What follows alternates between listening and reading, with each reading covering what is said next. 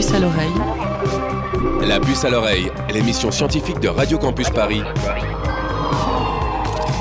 Tous les mois, le jeudi à 20h. Jusqu'à 21h. Tous les mois, le jeudi à 20h. 93.9. La puce à l'oreille. La puce à l'oreille. Radio Campus Paris. Campus Paris.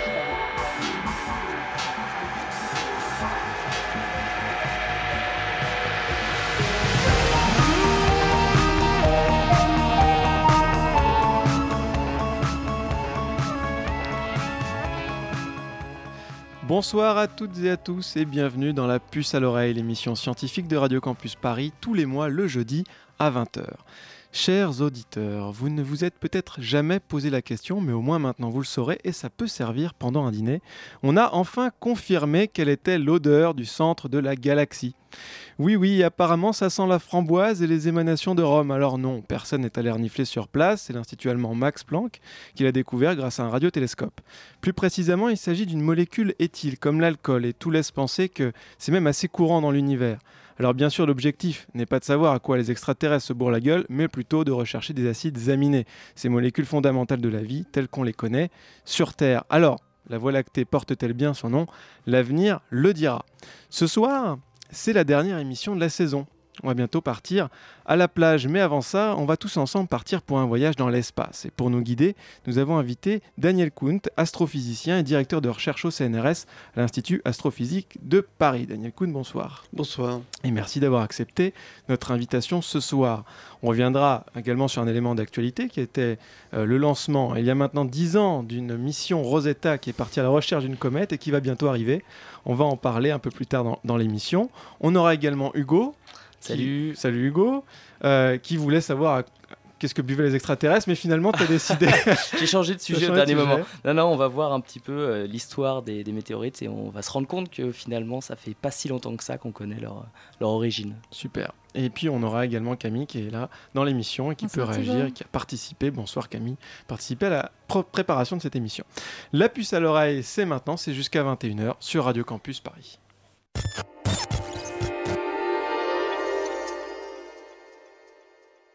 Alors Daniel Kuhnt, rebonsoir. Rebonsoir. Euh, on, on a parlé donc euh, de cette, de cette mission euh, qui a pour objectif de retrouver cette comète, cette fameuse comète euh, qui est quelque part. Alors revenons un petit peu sur qu'est-ce que c'est qu'une comète au départ. C'est différent des météorites, c'est différentes. Oui, oui, ah oui, c'est différent. Oui, oui, astéroïdes. Une météorite, quand même, d'abord, ça nous tombe dessus, les météorites. Euh, Les comètes, un peu plus rarement, heureusement, d'ailleurs, ça serait quand même catastrophique, hein, vous ne croyez pas? Non, mais les comètes. J'en ai jamais vu. mais- Les météorites, ah, écoutez, là, pour donner des. Ce serait plus froid. Une description. plus froid. Oui, voilà, exactement, parce que c'est. On peut décrire une comète en disant que c'est un gros sorbet glacé, en gros. Un gros. Mont Blanc, à peu près, la taille d'un Mont Blanc. Ça fait 4-10 km de diamètre. C'est fait de neige sale, de boue, de cailloux. Enfin voilà, c'est pas. Bon, c'est peut-être génial. hein, En fait, on s'est Bah jamais posé, mais c'est comme ça qu'on voit les choses quand on a fait l'analyse spectrométrique, etc. Voilà, c'est ça. C'est ça une comète, pas plus. Mais alors, d'où elles viennent ces comètes? Alors justement, d'où elles Ouais. viennent? Alors ce sont des reliques en réalité, ce sont des témoins du passé. Elles viennent des confins du système solaire. On, on connaît d'ailleurs au passage à peu près 4000 comètes, parce qu'on les voit Hmm, passer, on les recense. Euh, les astronomes amateurs en voient énormément, beaucoup plus que les professionnels. Hmm. Bien sûr, parce qu'ils passent leur temps à regarder le ciel. Ils sont les premiers très souvent à repérer quelque chose de nouveau dans le ciel. D'accord. Et voilà. Alors, euh, certaines sont périodiques, d'autres euh, ne font que passer, au revoir, et puis Et on ne revoit jamais. Oui, alors soit parce qu'elles disparaissent dans le Soleil, ah, parce Ah, elles s'approchent meurent. très près, C'est ça. très proches. Ouais. Elles ont des orbites extrêmement excentrées, vous voyez. Hmm. Donc elles viennent de très loin, elles s'approchent très près du Soleil, comme le, so- le Soleil fait partie de- d'un des foyers de l'orbite, hop, elles repartent, sauf celles qui tombent, parce qu'elles Hmm. sont attirées quand même violemment.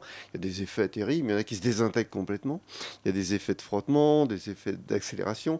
Donc beaucoup disparaissent, d'autres partent et reviennent périodiquement. On a un exemple, c'est euh, la comète de Halley. De, Eh oui, oui, de Halley. voilà. Qui revient tous les combien, euh, cette, euh, cette comète? Ça, c'est vous qui savez. non Hugo Mais je sais que moi, j'en ai, j'ai, j'ai pu en voir une dans ma petite vie, non?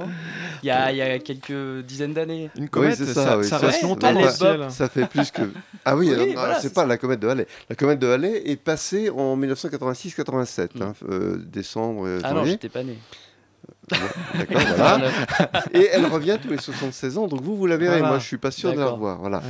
Et pour la petite histoire, c'est l'astronome Halley Mm. qui, euh, la voyant passer, alors qu'il était euh, frais et moulu comme vous, euh, mais et en plus il connaissait bien les équations de Newton, il connaissait la physique, euh, la mécanique céleste, il a regardé l'orbite, la trajectoire de la comète, et il a fait tous les calculs nécessaires pour dire, dans 76 ans, ça revient. Hmm.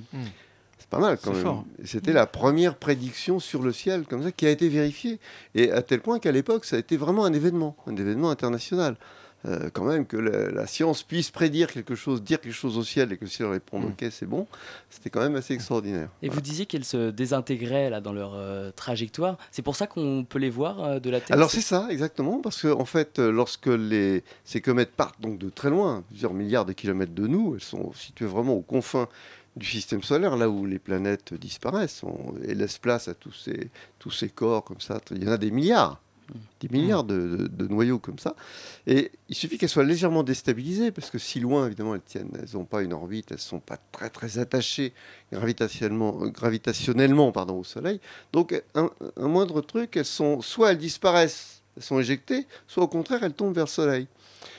Alors elles font un parcours très très long évidemment, et quand elles arrivent au bord du Soleil, enfin proche du Soleil, c'est à notre niveau, là elles commencent à s'échauffer parce qu'il y a une, d'abord parce qu'il y a le milieu euh, interplanétaire, il y a toujours du gaz, et puis ensuite le Soleil lui-même, son rayonnement finit par, euh, par vaporiser la surface.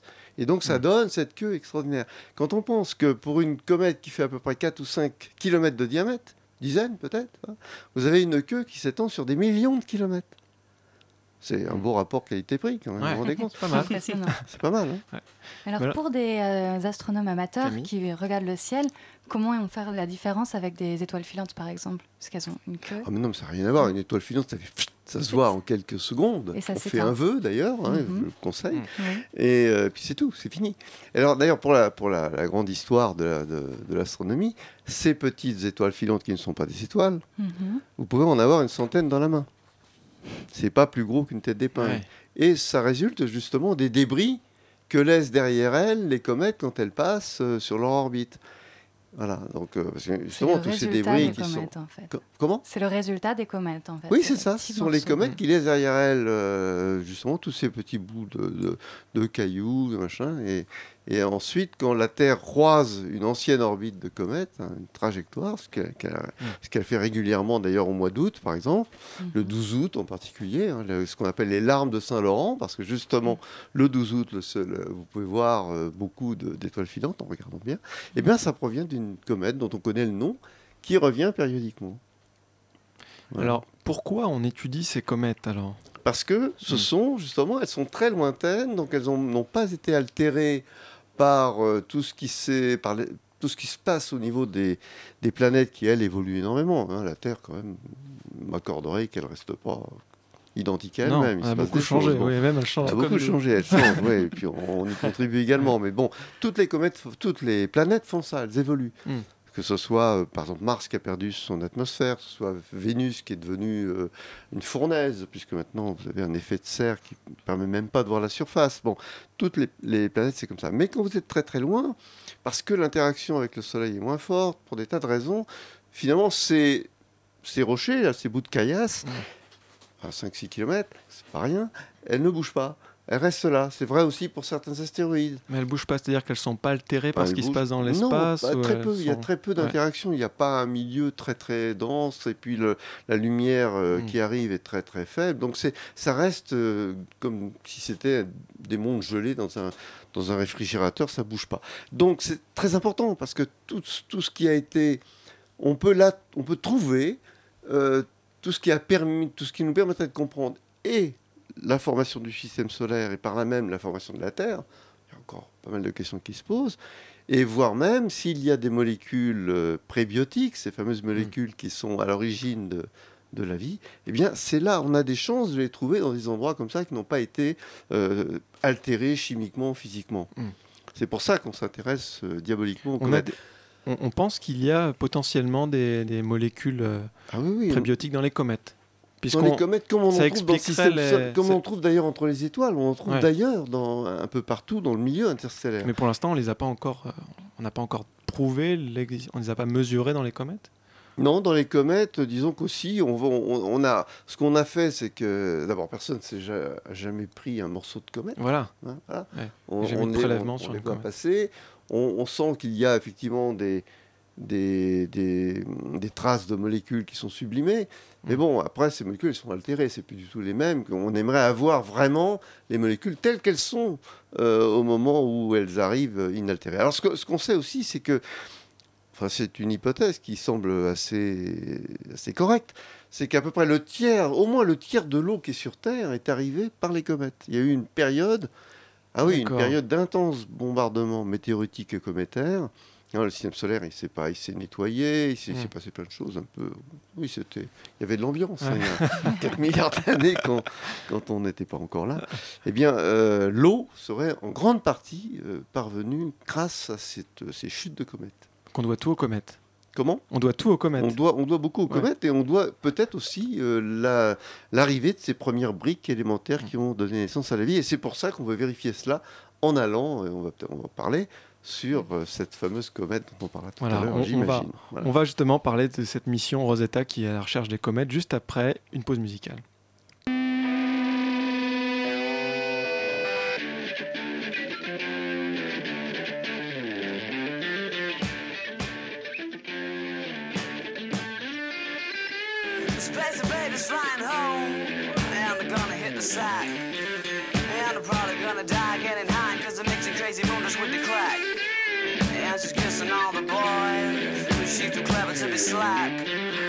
just about to go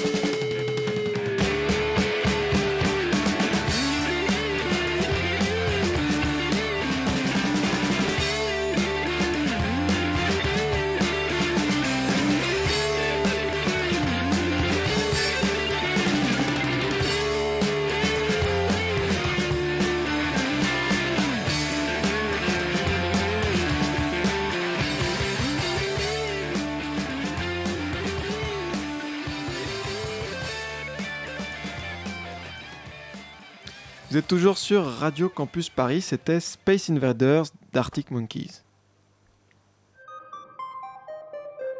Vous pouvez nous réécouter en podcast sur notre site radiocampus.org slash la puce à l'oreille.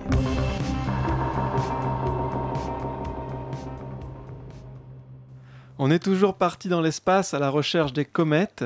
Et on n'est pas les seuls, puisqu'il y a cette fameuse mission Rosetta qui est- a été lancée il y a 10 ans maintenant, Et 2004. ouais. 2004, Euh, exactement. et, qui est partie à la recherche d'une comète qui a un nom difficile à prononcer, mais qu'on va quand même essayer de, de dire. Vas-y, Churyumov-Gerasimenko. Bravo. Voilà. Et donc- Ah là Alors, là. elle a un eh ouais, petit nom. suis- Elle a un Ah, petit ah, nom. elle a un petit nom. Eh, on l'appelle Chouri. Ah, Chouri, plus- c'est sympa. C'est quand même plus simple aussi. Voilà. Ouais. Et donc, euh, donc Chouri, euh, on est parti à sa recherche euh, pour une raison particulière? Ah, d'abord parce qu'il faut qu'il y ait une comète qui vienne à ce moment-là. Euh, il faut qu'elle ait les bonnes caractéristiques pour que effectivement on puisse la suivre bien avant qu'elle arrive euh, sur le Mm. Soleil, parce que ce qu'on voulait, c'est effectivement capter la, la comète avant qu'elle ne commence à s'activer sous, la, euh, sous le feu, sous, les- sous les feux de la rampe. Eh parce oui, que le. Soleil, il, a- il brille. Bon. Et donc, c'était, je crois qu'il y avait une autre, un autre, une autre comète qui avait été choisie.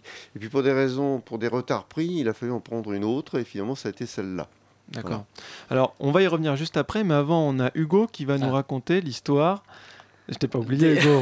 T'inquiète pas. Alors on parlait des comètes, moi j'ai parlé des météorites.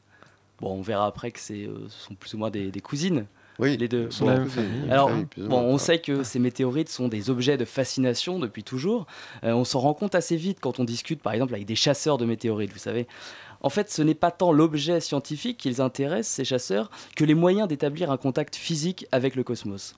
Puis déposer un petit extraterrestre rocheux sur sa cheminée, quoi de plus insolite C'est pas mal quand on invite des gens à dîner.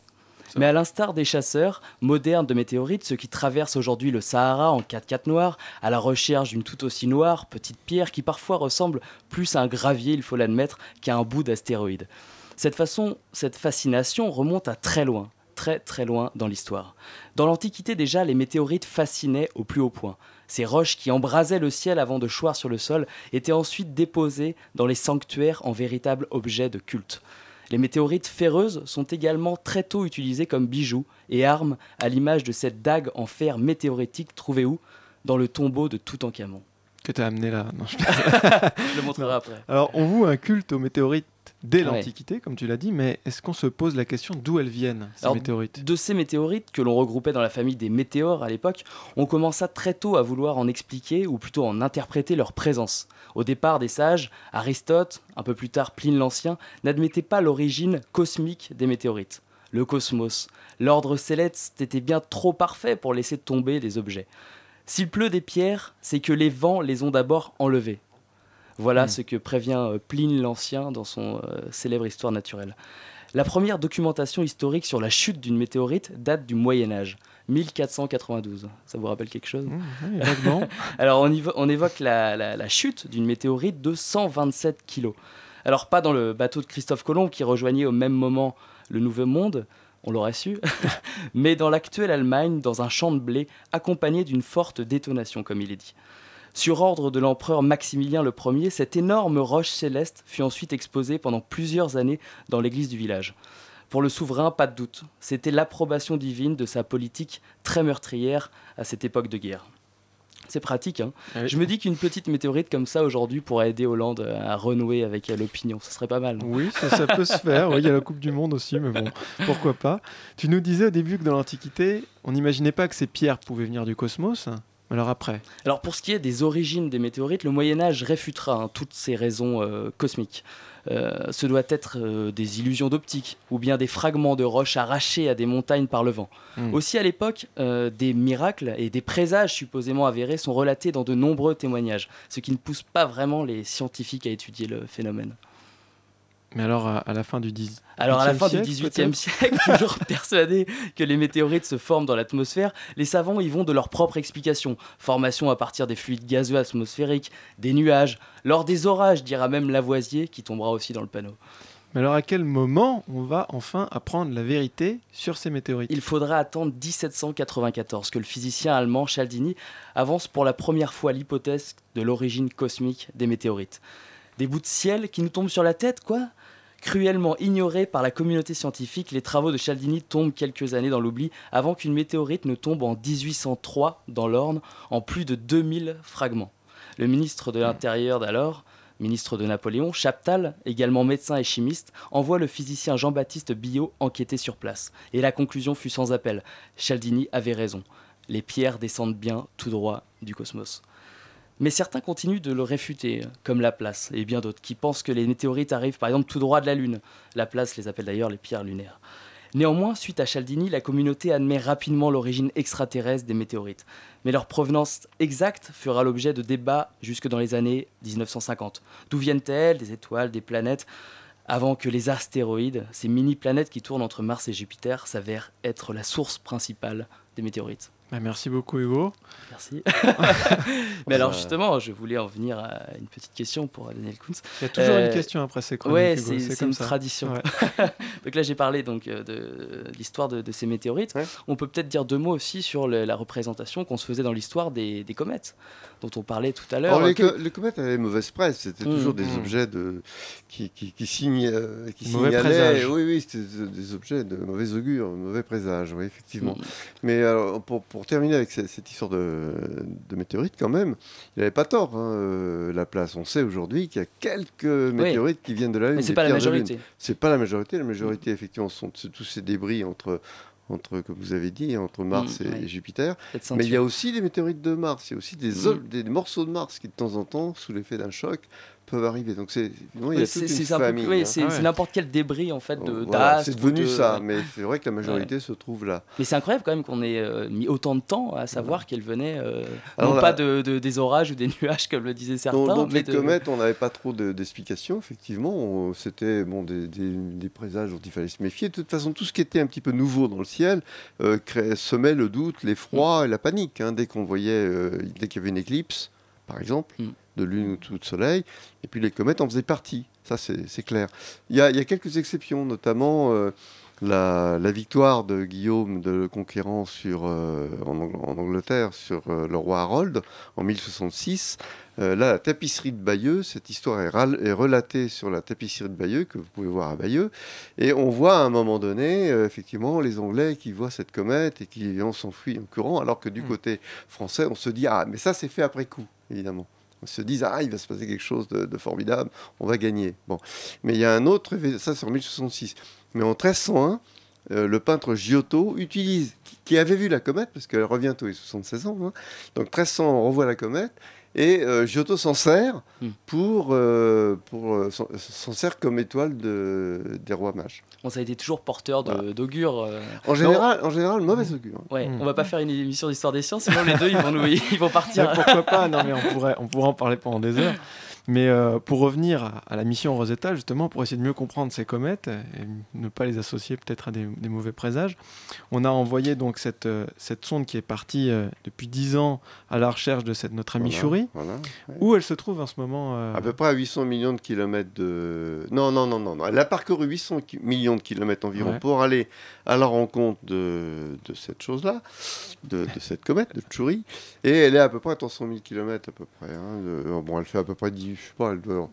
Elle rouler à 40 000 km heure à peu près, Mm. donc ça a devenu une idée. Quoi, En fait, de- ça a été- je- Ça a été tellement. euh, pour atteindre la vitesse donc, de déplacement de la comète, il a fallu utiliser des systèmes gravitationnels avec Mars. Oui, et on n'atteint pas. Non, l'idée n'est pas d'atteindre euh, forcément la, la vitesse. Il suffit de la rencontrer. Après, il faut le faire tangentiellement, Ouais. il faut le faire proprement. Mais Pas frontalement. euh. Parce qu'elle, elle vient de très loin, on va à sa rencontre, Ouais. puis ensuite, bon, il y a tout un processus pour que la rencontre ait lieu, donc il faut euh, freiner, tourner, enfin bon. ça, Donc cette rencontre, c'est prévu pour, euh, pour Et effectivement, novembre. on a utilisé Mars. Ouais. Mars, c'est un accélérateur naturel, gravitationnel, par effet de rebond, quelque chose qui est souvent utilisé en Mm. mécanique céleste. hein, C'est-à-dire qu'on n'aurait pas assez de carburant. Mais il y a quand même eu un- 1,6 tonnes de carburant qui a été utilisé par euh, Rosetta pour euh, se rendre sur place, quand Mm. même. hein. Donc elle pesait 3 tonnes au départ.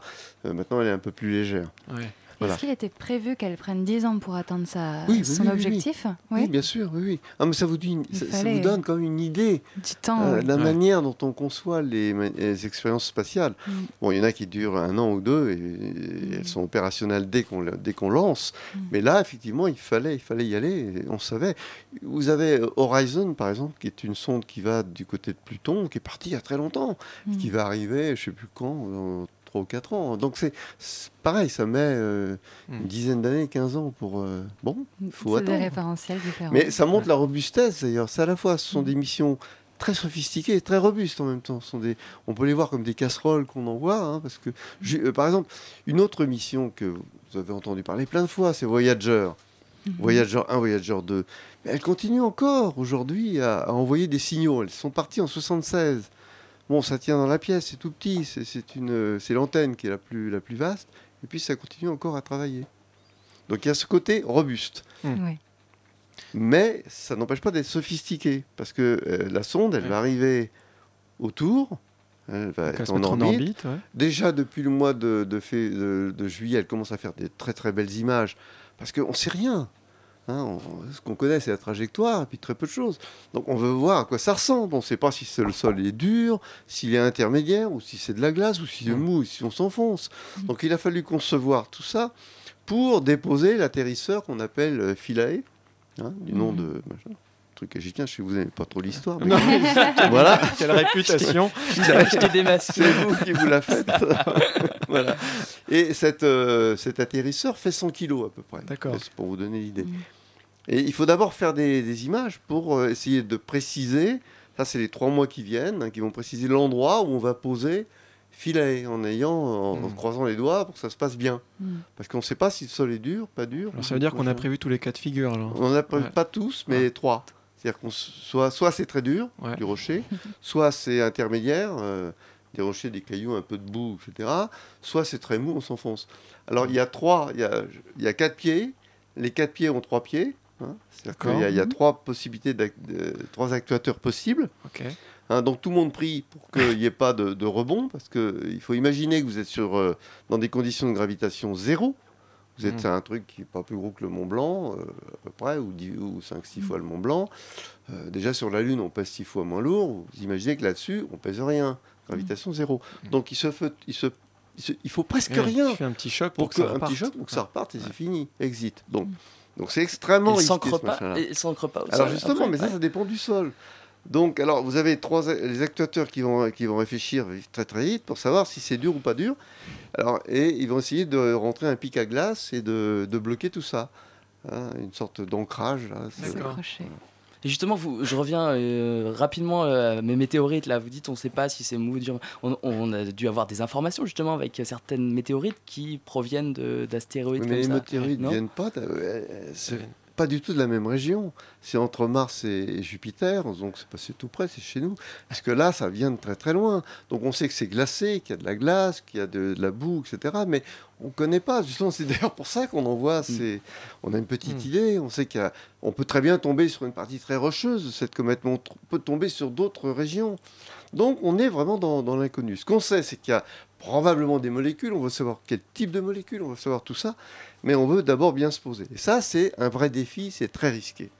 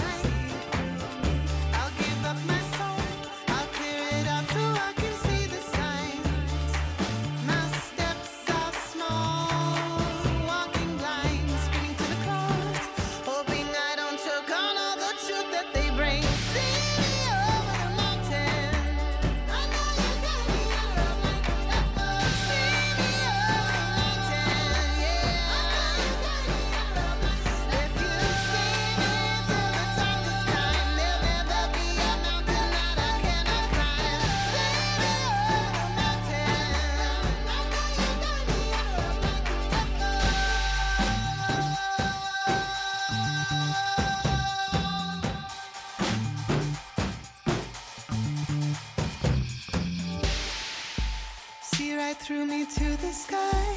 Down is up and up is down. I crumble climbing high. I've met you twice before.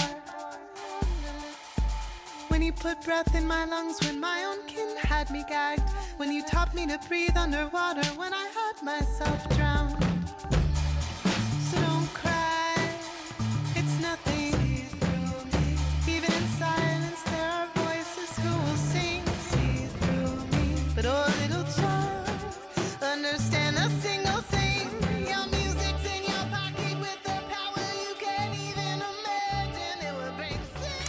C'était Time of Dark de Tuneyard sur le 93.9. Tous les mois, le jeudi à 20h, La puce à l'oreille, l'émission scientifique de Radio Campus Paris. Nous sommes toujours avec Daniel Kuhn jusqu'à 21h et on parle de l'espace. Et ça nous rappelle le défi, le défi, le grand défi de Corentin qu'on avait lancé au tout début de la saison. L'objectif de Corentin, je vous le rappelle très brièvement, c'était de nous obtenir un duplex avec la Station spatiale internationale. Donc un, duplex en direct. Euh, il n'est pas là ce soir il nous a envoyé le résultat de sa mission à la fin donc de cette saison. On l'écoute. Salut Thibaut, alors je crois que la mission pour cette année a malheureusement échoué. Euh, voici ce que m'ont répondu par mail le service communication de l'Agence spatiale européenne.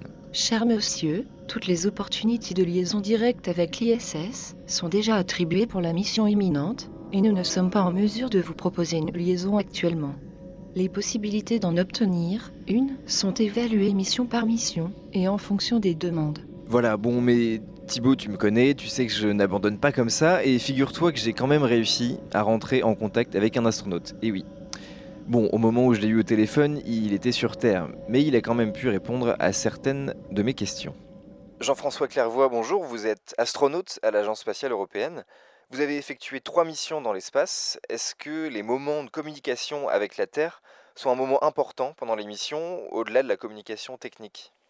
Oui, c'est un moment important, bien sûr, bien sûr.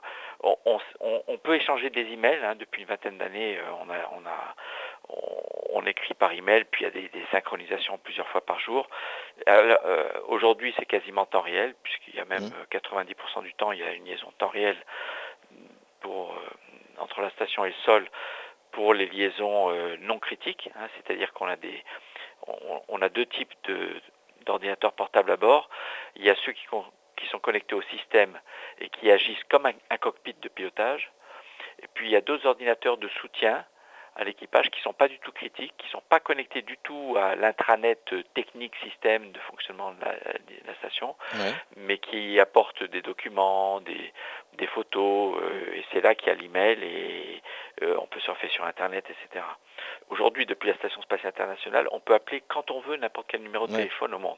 Il faut que ce soit dans le temps libre, il ne faut pas bien sûr sacrifier une tâche technique euh, qui nous est confiée à un moment donné ouais. pour aller faire ça, mais, mais c'est un peu excitant pour tous les astronautes, et puis pour ceux qui reçoivent le coup de fil aussi. Moi, ça m'est arrivé d'être à Kourou, en Guyane française, prêt pour le lancement d'un vaisseau européen de ravitaillement, et puis euh, à ma surprise, euh, la veille, mon téléphone sonne, et puis je vois euh, Léopold Ehart, CSS, je vais rentrer, je vais rentrer quand même le numéro quand il m'appelle.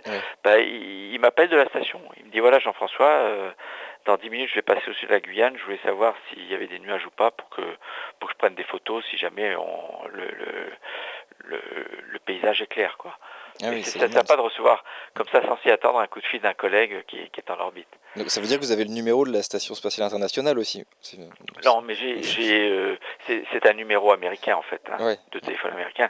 Mais j'ai, je, je sais quel numéro euh, je peux euh, américain correspond à un appel depuis l'ISS. Je, je- je sais reconnaître. Ça, ça vient du centre de contrôle de la. NASA. Et alors, vous êtes aussi euh, PDG de Novespace, une filiale du CNES, qui s'occupe là des, des vols paraboliques. Alors, est-ce que vous pouvez juste me, nous rappeler et rappeler à nos auditeurs ce que sont les, le principe du vol parabolique? Le vol parabolique, c'est un vol en avion qui décrit une trajectoire qui en mathématiques s'appelle une parabole, qui ressemble tout à fait à celle de- d'un jet d'eau pointé vers le, vers le ciel, un peu vers l'avant. Quand vous lancez un caillou en l'air d'une main, par exemple, et vous la recevez euh, de l'autre main, euh, comme ou une balle, vous voyez ce genre de trajectoire. Eh bien, lorsqu'on décrit ce genre de trajectoire dans le vide, on est en apesanteur. Donc, on peut suivre des trajectoires comme ça sur des très longues périodes. Enfin, quand je dis très longues, c'est plus long que quand vous lancez d'une balle d'une main à une autre. Mais en avion, on peut arriver à, à suivre ce genre de trajectoire sur quelques kilomètres d'altitude et de longueur sur plus de 20 secondes. Et par un pilotage particulier, on peut faire en sorte que les forces aérodynamiques appliquées sur l'avion, qui sont là, qui existent, leur somme est nulle. C'est comme si l'avion était dans le vide. On a fait, c'est comme si on, on faisait croire à l'avion et aux gens qui y a dedans qu'on est dans le vide. Donc voilà, les vols paraboliques consistent à faire faire à un avion une série de manœuvres en cloche, comme des montagnes russes qui se succèdent.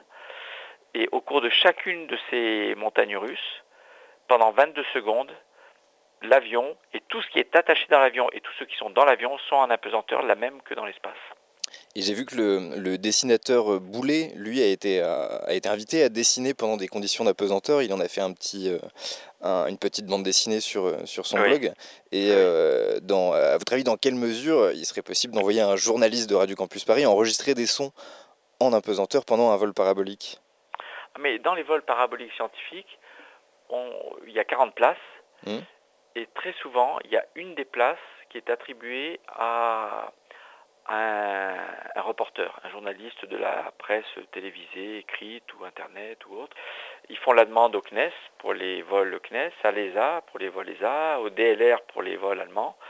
Et en fonction des priorités de communication, de places disponibles que laissent les chercheurs, eh bien, euh, ces agences, enfin les, les directions de la communication respectives des, Mhm. des agences spatiales qui commandent les vols à Novespace, eh bien, euh, embarquent un, un journaliste. Mais c'est très, on, on a quasiment dans chaque vol au moins une place pour un, un journaliste, un reporter.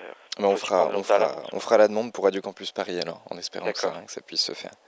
Et ben, merci beaucoup Jean-François Clairvoy pour d'avoir répondu à ces questions. Et puis, euh, et puis bah, voilà, peut-être que on vous tiendra au courant si vous voulez de, de nos expérimentations de communication avec, avec l'espace et la pesanteur. D'accord, très bien. Ben, faites de beaux rêves et puis euh, si vous voulez expérimenter l'apesanteur sur vous-même, Ouais. vous sautez pieds joints. Le temps où vos pieds ont décollé du sol, vous êtes exactement dans le même état d'apesanteur que les astronautes dans l'espace. Mais ça dure qu'une fraction de seconde. Bon, c'est dé- c'est déjà pas mal. C'est déjà ça. Ouais. Voilà, bonsoir à tous. Merci, bonsoir, au revoir. Voilà Thibaut, tu vois, Jean-François Clairvoy nous incite à continuer à faire nos beaux rêves en espérant qu'ils se réalisent l'année prochaine, évidemment. En attendant, je suis sûr que nos auditeurs sont déjà en train de sauter à pieds joints et moi je vais faire pareil.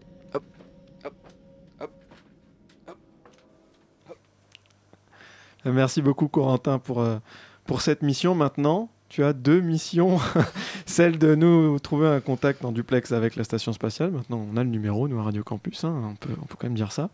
Et puis, euh, et puis donc d'avoir un... On va peut-être... On va envoyer quelqu'un, ça c'est sûr maintenant. On va envoyer quelqu'un dans un... Dans, une, dans un vol parabolique, qui ce sera tu Qui ce sera autour de cette table? C'est ça la question. On verra qui est le meilleur euh, reporter de Radio Campus de la puce à l'oreille. Vous saurez ça l'année prochaine. Voilà.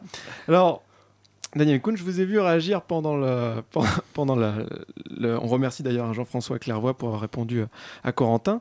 Vous avez réagi pendant euh, l'explication. euh, Il y a une petite confusion sur l'aspect du. Oui, non, mais bon, le je- vide et la pesanteur, c'est pas pareil, juste pour dire. plutôt Oui. que vide, parce que effectivement, dans, dans Mm. ces avions, on ne fait pas le vide d'ailleurs. hein, Sinon, on pourrait plus respirer. on pourrait plus respirer. Ouais. Euh, mais en plus, ils n'ont pas de casque, ils sont Mm. simplement dans, dans un avion. Simplement, c'est les forces sont annulées parce que par le jeu des, des accélérations, des décélérations, et donc on est en apesanteur. C'est plutôt Mm, mm. l'apesanteur dont il voulait parler.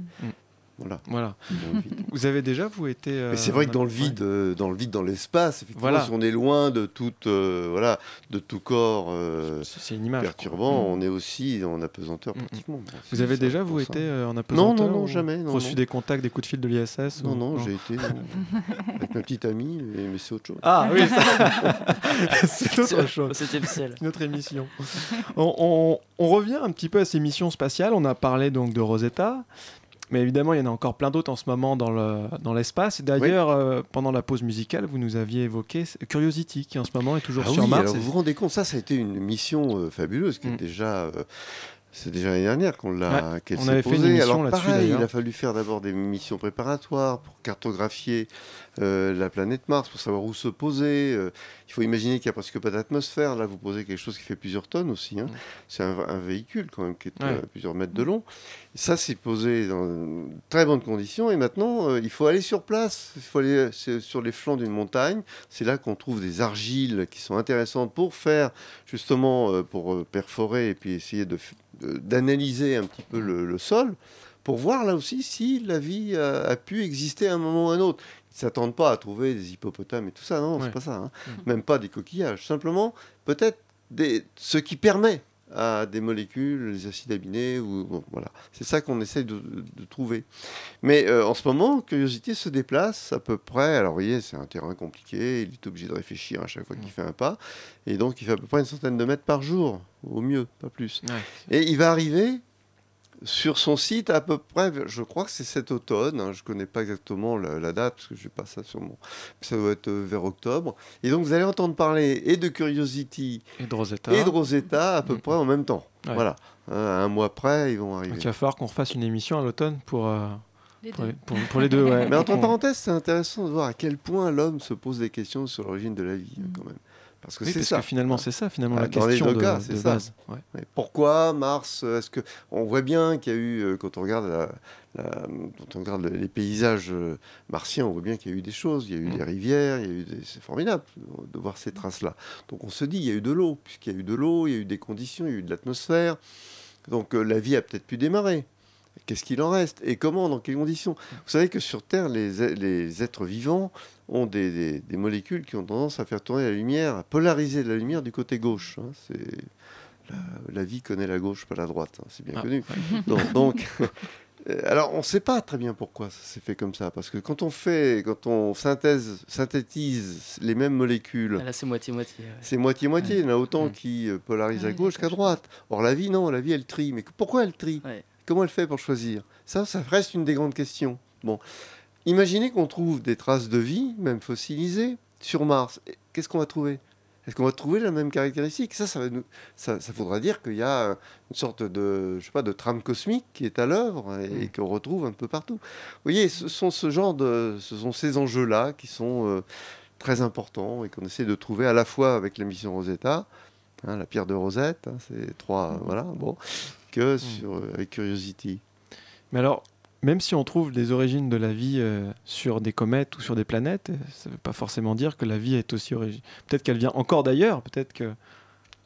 Non, bon, enfin, quand même, Ouais, c'est déjà pas mal, mais bon. que ça vous donne des, des pistes. Ouais. hein, Mm, c'est mm. c'est intéressant parce que on voit bien qu'il y a des molécules organiques. On en trouve, on en trouve je sais plus combien de une bonne quantité maintenant dans l'espace. hein.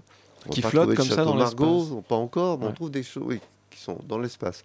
Milieu très froid. C'est quoi la, euh, la molécule organique euh, la plus complexe qu'on ait trouvée dans je- l'espace J'en sais rien. Franchement, je peux dire, acide mais- aminé, je crois. euh, Ah, L'acide aminé, c'est déjà évolué. Ça, c'est Ouais, ouais, non, ça, non, non, Mais non. Des molécules qui, justement, donnent sont à la recherche des acides aminés ou des molécules Voilà. pré-acides aminés. mais mais c'est c'est pas signe de vie, euh, l'acide aminé. c'est- Oui, mais quand même, Ouais. là, on est quand même très très Ouais. près de Ouais. pouvoir assembler tout ça et se dire la vie est pas loin. Non, je pense qu'on est beaucoup plus, on est en amont. On est en amont. Mais ce qu'on ne sait pas faire, c'est qu'on ne sait pas comment ces molécules, une fois qu'elles arrivent, comment justement elles vont donner naissance à ces, choses-là. Donc c'est vrai que chercher s'il y a des acides aminés, ce serait effectivement une chose intéressante, parce que peut-être que la vie, elle, arrive comme ça, sous cette forme-là, euh, euh, et que les acides aminés peuvent s'assembler, euh, comme vous avez suggéré, déjà bien en amont. Mais, mais en tout cas, ce qu'on a vu aujourd'hui, à ma connaissance, peut-être faire, faire surgir un doute, ce ne sont pas de des l'envie de, de- ce sont de- pas de des- vérifier ouais, sur. Internet. C'est ça qui est intéressant. Euh, ce ne sont, sont pas des acides aminés, ce sont des molécules complexes, mais Ouais. pas encore des Molécules organiques, des- voilà. Voilà. organiques Bah, d'ailleurs. Ce que j'ai évoqué en Chimie du introduction carbone. euh, avec des molécules euh, de type éthyle, tu vois, c'est des, c'est- ça fait partie de la chimie organique. Ouais, oui, Mais c'est pas encore des acides aminés. C'est Ouais, justement ouais. c'est ce, dont ils sont à la recherche. Et on Donc- pourrait peut-être trouver, euh, je- Ouais. on s'écarte peut-être un peu, mais aussi peut-être une autre forme de vie euh, euh, basée sur une autre, un autre atome que le carbone. Bah, ça, on Pas en avait forcément, parlé. parce mais- que les détecteurs qu'on met en place, les recherches que l'on fait, Ouais. sont quand même orientées de cette façon. oui, voilà, c'est pour ça, c'est. Donc déjà, on Oui, mais du coup, si on a une autre. On, se, voilà, on se prive un peu de, de la recherche d'autres types de molécules d'une autre, d'une autre sorte. Par exemple, la chimie du silicium, elle n'est pas explorée. On, a- on- on lit souvent que le, silicium pourrait, qui ressemble beaucoup au carbone, pourrait Mhm. donner naissance à une forme de vie. C'est moins facile, c'est moins, ça marche moins bien, c'est moins souple. Le carbone est vraiment idéal. Donc on s'oriente vers le carbone. C'est ça qu'on cherche. Hmm. Pour ceux que ça intéresse, euh, on a une émission qui est disponible en podcast sur le, le site de radiocampusparis.org où justement on, revient un petit peu sur ces, sur ces questions de la recherche de la vie, euh, en particulier sur Mars. Et on est ensemble, en tout cas pour ce soir, jusqu'à 21h avec Daniel Kuhn sur Radio Campus Paris.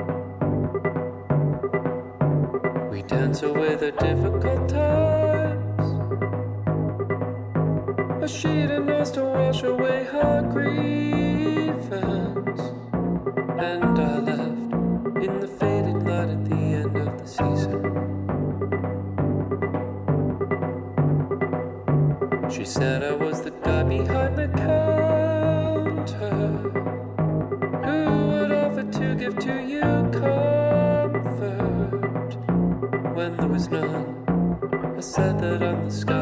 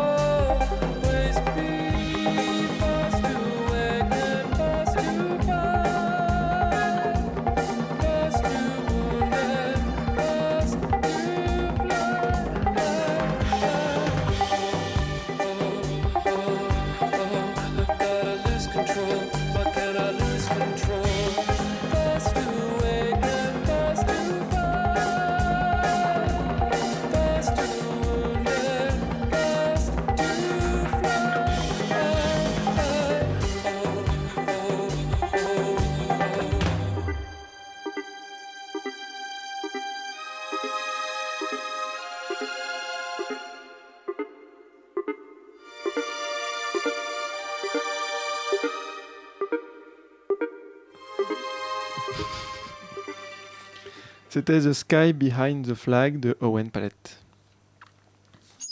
La puce à l'oreille, l'émission scientifique de Radio Campus Paris. Et oui, sur, euh, dans la puce à l'oreille, on essaye de trouver des programmations musicales avec des mots justement qui correspondent au thème.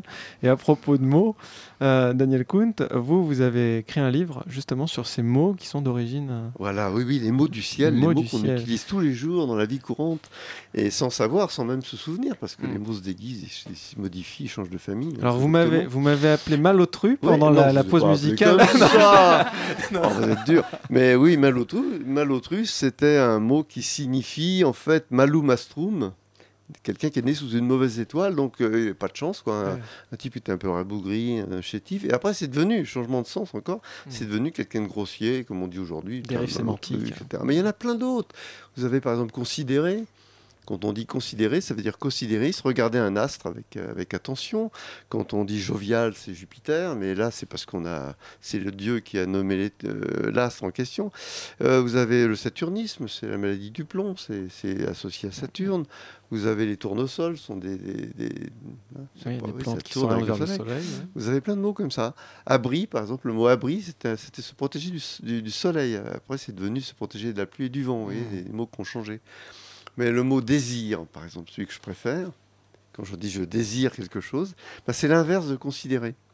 Considérer, c'est regarder co-sidéris, regarder un astre, mais quand on ne le regarde plus, c'est désidérare. Et au bout d'un moment, bah, il y a un dé qui s'en va parce que c'est pas prononçable. Ça a donné désir, mais au sens de euh, ce qu'il naît quand on voit plus l'objet qu'on aime. Hein, c'est ça, hein. Ouais. c'est beau la, Ouais. la linguistique. Voilà. Donc j'ai collectionné tout ça comme des papillons et, et puis voilà. Donc comète, hein, puisqu'on en parle, Voilà, c'est- la chevelure. Cométès, ça vient du grec chevelure. Parce que. Bah, parce que ce qui frappe quand on voit une comète, c'est effectivement cette Voilà, longue ouais. queue. D'ailleurs, la Madame de Sévigné disait, lorsqu'elle a, a vu la comète de Halley pour la première fois, c'était très spectaculaire, 18e siècle, elle a dit, c'est la plus belle queue qu'on puisse voir à Paris. Voilà. Et Dieu sait si elle en avait vu. Elle devait avoir... euh, ça, je sais Ça pas, privé, j'ose pas dire des choses pareilles. Mais non, non, à Radio Campus, on peut tout Oh, dire, dis- on dit même sur les gens Ouais. morts. Voilà, comme ça, on n'a peur de rien. surtout, surtout sur les morts. Oui, c'est vrai. Donc, d'ailleurs, à propos, de, à propos de, de regarder le ciel, vous avez été à l'initiative de la Nuit des Étoiles? Oui, oui, ça, On ça a en commencé en peu. 91, oui. je- Là, la prochaine, c'est pour quand? La prochaine, va- c'est toujours au mois d'août, en fait. hein. Euh, Ça correspond avec ces pluies de météorites, justement, d'étoiles filantes Oui, voilà, ou- c'était ça l'idée. L'idée que- qu'on a eue, c'était comment trouver, comme le- la fête de la musique, comment trouver un événement qui euh, puisse être récurrent, se retrouver tous les, tous les ans, qu'on puisse Mm. comme ça, où on puisse reconvoquer, on prend ses habitudes, on retrouve le ciel. Et donc, on- il n'y en a pas tellement, hein, des, des événements qu'on retrouve tout le temps, à part euh, le 21, enfin, solstice d'été, mais on voulait pas refaire ça. Donc, euh, on a choisi la nuit des étoiles filantes. C'était le nom d'ailleurs de l'époque. Pendant 2-3 ans, ça s'est appelé la nuit des étoiles filantes. Puis ensuite, on a changé, on a évidemment évoqué des thématiques différentes chaque année. On a parlé des voies lactées, on a parlé des trous noirs, on a parlé de plein de choses. Et donc, on a laissé tomber filante. C'est devenu la nuit des étoiles. Et c'est maintenant d'ailleurs euh, européen, pas seulement qu'en France. D'accord. Mais alors, du coup, pour ceux qui sont à Paris, c'est un peu compliqué d'observer les étoiles avec Ah, toute la tout pollution fait, lumineuse, Oui, etc. mais alors donc l'émission quand même, elle vous invite à le faire. Et puis l'idée de ces choses-là, c'est pas tellement de vous apprendre plein de choses, c'est de vous donner envie de. Le ciel est gratuit, donc euh, en- envie de regarder le ciel. Moi, je. Et puis même à Paris, hein, en ce moment, on voit Saturne et Mars à l'œil nu à Paris. En Hmm. ce moment. je- on croit que c'est des étoiles, mais en fait, c'est des planètes. Voilà, ce sont des planètes, donc ça se reconnaît parce que ça ne scintille pas. hein, D'accord. Parce que sont, voilà. Et euh, hier, je regardais Saturne sur le. J'habite à Ivry-sur-Seine, euh, sur mon balcon, avec ma- j'ai une lunette qui est tout à fait modeste, à peine meilleure que celle que Galilée a utilisée pour découvrir euh, la Voie lactée, euh, les taches solaires et tout ça. Euh, et je voyais Saturne, c'était absolument magnifique. Donc Même à là, on- voilà. Et, et sinon, vous, vous êtes à l'observatoire, à l'Institut astronomique de Paris? Concrètement, est-ce qu'on peut faire des, des observations du ciel dans des, dans- par exemple dans l'observatoire de Paris? C'est un peu compliqué. Non, non, hein. je les, vrais l'Inst- observa- les observatoires sont à l'étranger, au Chili ou des Ah choses voilà, comme ça. tout à fait. Moi, je travaille à l'Institut d'astrophysique de Paris, qui est juste à côté de l'observatoire, donc on est, on est collègues. Et euh, l'observatoire a arrêté de faire des observations depuis déjà euh, des dizaines d'années. Mm. Et euh, nous allons aller, soit. Alors en France, c'est le sud de la France qui permet à l'observatoire de Haute-Provence, près de Fort-Calquier, ou le pic du Midi, mais c'est quand même pas là que l'essentiel de nos observations se font. Ça se fait surtout au Chili, là où on a installé un observatoire européen depuis 1960, après 65. hein. Là, on a les plus grands télescopes au monde. Et il y a Hawaï aussi, qui c'est aussi la mecque de, de l'astronomie. Il n'y a pas que la France. Mm. Les États-Unis, le Japon, les Coréens, il y a plein, plein de. C'est au sommet d'un volcan à 4200 mètres d'altitude. Est-ce que l'objectif c'est d'être le plus haut pour euh, limiter l'effet de l'atmosphère ou... Oui, il faut limiter l'effet de l'atmosphère, limiter l'humidité, limiter les vents, limiter la pollution lumineuse. Il y a plein de critères. Bon, 4200 mètres, c'est bien parce qu'on est très très haut, donc pas beaucoup d'humidité. Effectivement, l'atmosphère est plus faible. Euh, ceci dit, euh, au Chili, c'est exa- également très sec. On n'est qu'à 2006, on est dans des conditions splendides. Ouais. Moi, je me souviens avoir vu le, la dernière fois que j'y allais. Je regardais le ciel, j'avais l'impression que toutes les étoiles étaient au garde à vous. hein. Il n'y avait pas de turbulence. C'était- Mm. C'est inouï. Comme, euh, et ça vous donne des qualités d'image euh, insoupçonnées, enfin, qu'on ne peut pas Alors, trouver ailleurs. Donc là, en introduction, euh, j'avais évoqué le radiotélescope. Euh, Aujourd'hui, on observe le, le ciel avec des, des télescopes optiques, c'est-à-dire vraiment comme à l'époque de Galilée, etc. Ou les radiotélescopes, c'est différent, on n'a pas d'image. euh, On n'a pas d'image. Comment, enfin, comment on ça se arrive à passe faire de l'image. Bah, C'est-à-dire là, c'est comme là, en, en ce moment, vous avez une onde radio qui, qui, qui- qui s'en va, Mm. et puis qui transporte de l'information, qui est notre voix en particulier. Eh bien, vous avez des ondes radio dans différentes fréquences, différentes longueurs d'onde, qui, en provenance des astres, en provenance de, du gaz, enfin, il y a énormément de phénomènes qui mettent en jeu des ondes radio. Ces ondes radio, si on les, on les, on les reçoit, eh bien, on peut analyser des, des phénomènes évidemment très différents que celles que l'on arrive à, à capter en, en recueillant de la lumière, la lumière telle qu'on la voit, parce que là, ce ne sont pas les mêmes énergies en jeu, ce pas les mêmes processus. Donc, ça nous donne des informations très complémentaires sur ce qui se déroule dans, sur les astres que l'on utilise, sur les étoiles, sur le Soleil, sur les planètes. vous voyez Toutes les photos qu'on voit dans les magazines avec des magnifiques couleurs, violet, bleu, vert, etc. C'est les vraies couleurs qu'on retrouve dans l'espace ou c'est des Alors, ce sont des vraies couleurs, mais recomposées. Savez, toutes les images sont recomposées. Même quand vous faites une photo, euh, Ouais. d'ailleurs, il n'y a pas de vraie image. hein. Ça se recompose. Quand on fait une photo avec notre numérique, ce sont des photos en noir et blanc qui sont. On sait avec quel filtre Ouais, ça a des été fait. intensités sur Et chaque ensuite, c'est couleur. recomposé. hein. C'est c'est Photoshop tout le temps. Bon, euh, pour, pour coller à peu près à ce que vous observez vous. pour, euh, à l'œil. Mais euh, il y a aussi des, des images recolorisées d'une manière analogique. Par exemple, une image prise dans l'infrarouge, elle devrait être en noir et blanc, parce que Ouais. l'infrarouge, c'est pas visible à l'œil nu. Mais parfois, on la colorise pour qu'on voit un petit peu mieux de quoi il s'agit, pour voir les contrastes. Pour voir... Même chose avec les, avec les, les images radio. On peut faire de l'imagerie radio. D'ailleurs, euh, quand on prend une, une image euh, au rayon X, les rayons. X, ça se voit pas. Et pourtant, euh, ça perturbe effectivement une émulsion photographique, et donc vous avez une image noir et blanc. On pourrait la colorer pour faciliter un petit peu la vision, ce qu'on fait parfois. Vous colorez tout aussi bien une, je sais pas moi, le, le- ce qu- ce qu'on fait là pour, pour regarder les, les fœtus, par exemple les bébés. Les hein. échographies. Ah, les. L'échographie, Les c'est pareil. ultrasons, Ce sont des ondes, des ultrasons qu'on ne- n'entend pas, qu'on voit pas, et pourtant on peut coloriser. Mm. Voilà. Mais alors du coup, le travail d'un astronome aujourd'hui, c'est beaucoup de l'analyse d'images. euh, Ah oui, oui, tout à fait. Mais Beaucoup d'analyse d'images, d'analyse de spectres, et puis aussi de la simulation numérique pour essayer de reproduire ce que l'on observe, etc. Mm. Mais il faut des échantillons qu'on... Alors, ce qui est unique dans le système solaire, c'est qu'on peut prélever, prélever des échantillons. Ce que va faire Philae, la petite sonde Oui. là, qui va, qui va se poser, là. ouais.